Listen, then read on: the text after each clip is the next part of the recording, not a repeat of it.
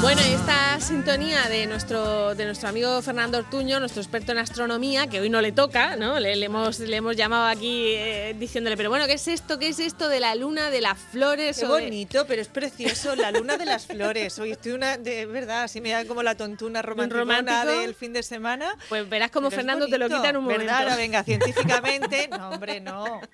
A ver, Fernando. ¿Los científicos sois románticos, por cierto? Pues, bueno, si, si, le paso, ¿eh? si, le paso al teléfono a mi mujer, me parece que me meto en un problema. Así que mejor hablemos de la luna. Venga. Muy bien. Bueno, pero que el nombre es bonito. La luna de las flores, el nombre es precioso.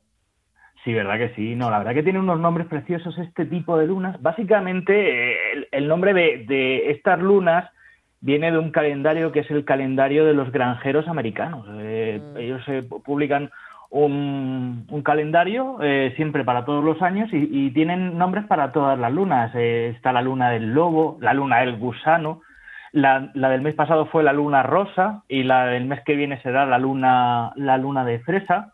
O sea, son, son preciosos, son nombres muy, muy, muy bonitos. Eh, pero claro, son nombres que definen a las lunas llenas. Luego tenemos otro asunto, que es el tema de las superlunas, que es de lo que venimos a hablar hoy. ¿Qué son las superlunas? Pues las superlunas es una cosa científicamente mm, muy fácil de explicar y es la, Luna, al girar alrededor de, nuestro planeta, eh, pues no tiene una distancia constante, es decir, varía entre unos 350.000 a unos 400.000 kilómetros. En realidad es muy poquito, eh, pero claro, mm, ¿qué produce? Pues produce que haya una diferencia entre un 10-12% de tamaño entre cuando la luna es más grande y cuando la luna es más pequeña. Y ahora bien, ¿por qué se le llama superluna eh, eh, de las flores a, esta, a esta en concreto? Pues porque coincide la superluna, que es el momento en el que la luna llena se produce, con el momento en el que la, la, luna está más cerca de la Tierra. Simplemente por eso se le llama superluna y superluna de las flores. de las flores porque cae en mayo, ¿no? O sea, simplemente. Porque cae en mayo. Si hubiera caído como cayó la del mes pasado, que fue la superluna eh, rosa. Eh, y, ya, si queremos que se nos complique un poquito la cabeza, se nos complique el escenario, pues mira, nos podemos ir a cuando ocurre una superluna azul, que la luna azul no es ninguna de las que hay, sino que es la segunda luna que se eh, segunda luna llena que se produce en un mismo mes. Es decir, como la luna dura 20, el, su ciclo dura 29 días, si ha caído a principios de mes puede volver a caer. Y ya, para si queremos enrevesarlo muchísimo más, podemos tener otra complicación añadida y es meter un eclipse hmm. cuando ocurre, como los eclipses van a caer justo en el momento de la luna llena, un eclipse de superluna, por así decirlo, superluna rosa, y si encima fuera esa superluna rosa fuera la segunda luna del mes de abril, sería superluna rosa ¿Azul? Sí. Y, y encima ya, como eh, la luna de eclipse le llaman la luna de sangre, sería superluna rosa azul de sangre. Fernando, y ya, parece, parece, que estoy escuchando eh, mi hijo cuando me cuenta cosas de los Pokémon, de cómo evoluciona, ¿no? Esto es de, decir, venga, siguiente nivel, ¿no? Le metemos a un eclipse, ahora no sé qué. Bueno, y quitándole, y quitándole todo ese romanticismo y toda esa cosa poética, eh, lo que vamos a poder ver esta noche es una luna llena bastante bonita. Yo la he visto este, este amanecer y, y la verdad es que está bonita. Sí, técnicamente ahora voy a quitar eh, otra ilusión y es, esta no es una superluna, porque el momento en el que la luna estuvo más cerca de la Tierra fue el día 6. Es decir, que ya vamos un, un poquito retrasados entre la luna llena y, la, y el momento más cercano. No nos va a coincidir.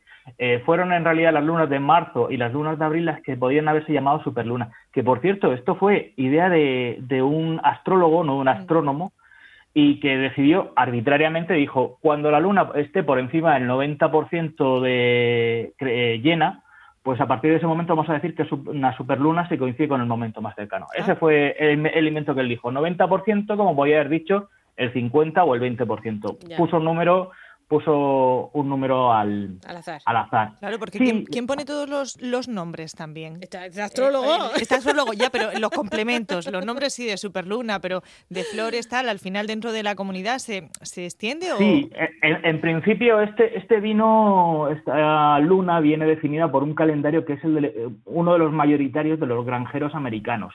Ojo, hay varios, ¿eh? Yo, por ejemplo, he estado intentando buscar este tipo de información y he descubierto que, por ejemplo, algunas lunas unos les llaman la luna de febrero, le llaman la luna de nieve, pero otros le llaman la luna negra, otros le llaman la, eh, la luna pálida, o sea que realmente no hay un nombre oficial, es un nombre que se le ponen, pues ya sabéis, sobre todo como los, las personas del campo o las que se dedican a la agricultura, a la ganadería, se orientan mucho por este tipo de fenómenos como astronómicos. Las ¿no? Como el almanaque zaragozano, no sé qué, se llamaba también, ese tipo de cosas. también un nombre así más común para que todos lo, lo entendamos. Por eso digo, lo digo, los complementos de qué es cada luna, digo, ¿quién se lo, quién se lo pone? Pues eso, los, los agricultores americanos. Y, y por, y por aquello, dime, dime.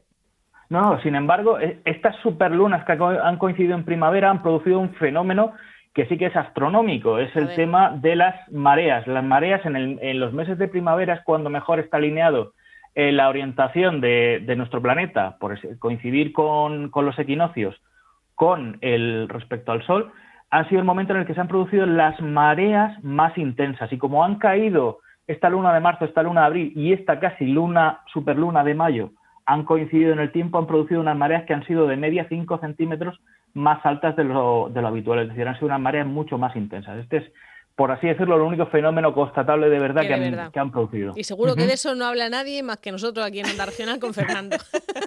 Efectivamente. eso sí que es importante porque sí influye en un montón de cosas. Sí, eh, ya sabes que a mí me gusta cortar el rollo muchísimo en estos casos y, y, así, bueno, bueno, así hemos dejado las, cosas. Pero bueno, luego hay que decir otra cosa. Eh, no solamente hay superlunas en el momento de la luna llena, hay superlunas en el momento de la luna nueva. ¿Qué pasa? Que no se habla de ellas primero porque, uno, como solamente son las super, eh, son las lunas llenas las que tienen nombres, esos nombres típicos, eh, las otras superlunas serían como superlunas sin apellidos. No, no, no llama tanto la atención y no se comentan tanto. Lo segundo es que las, las lunas nuevas son lunas que no se ven, porque eh, están cuando el sol es visible, no, no se perciben, entonces no llama la atención.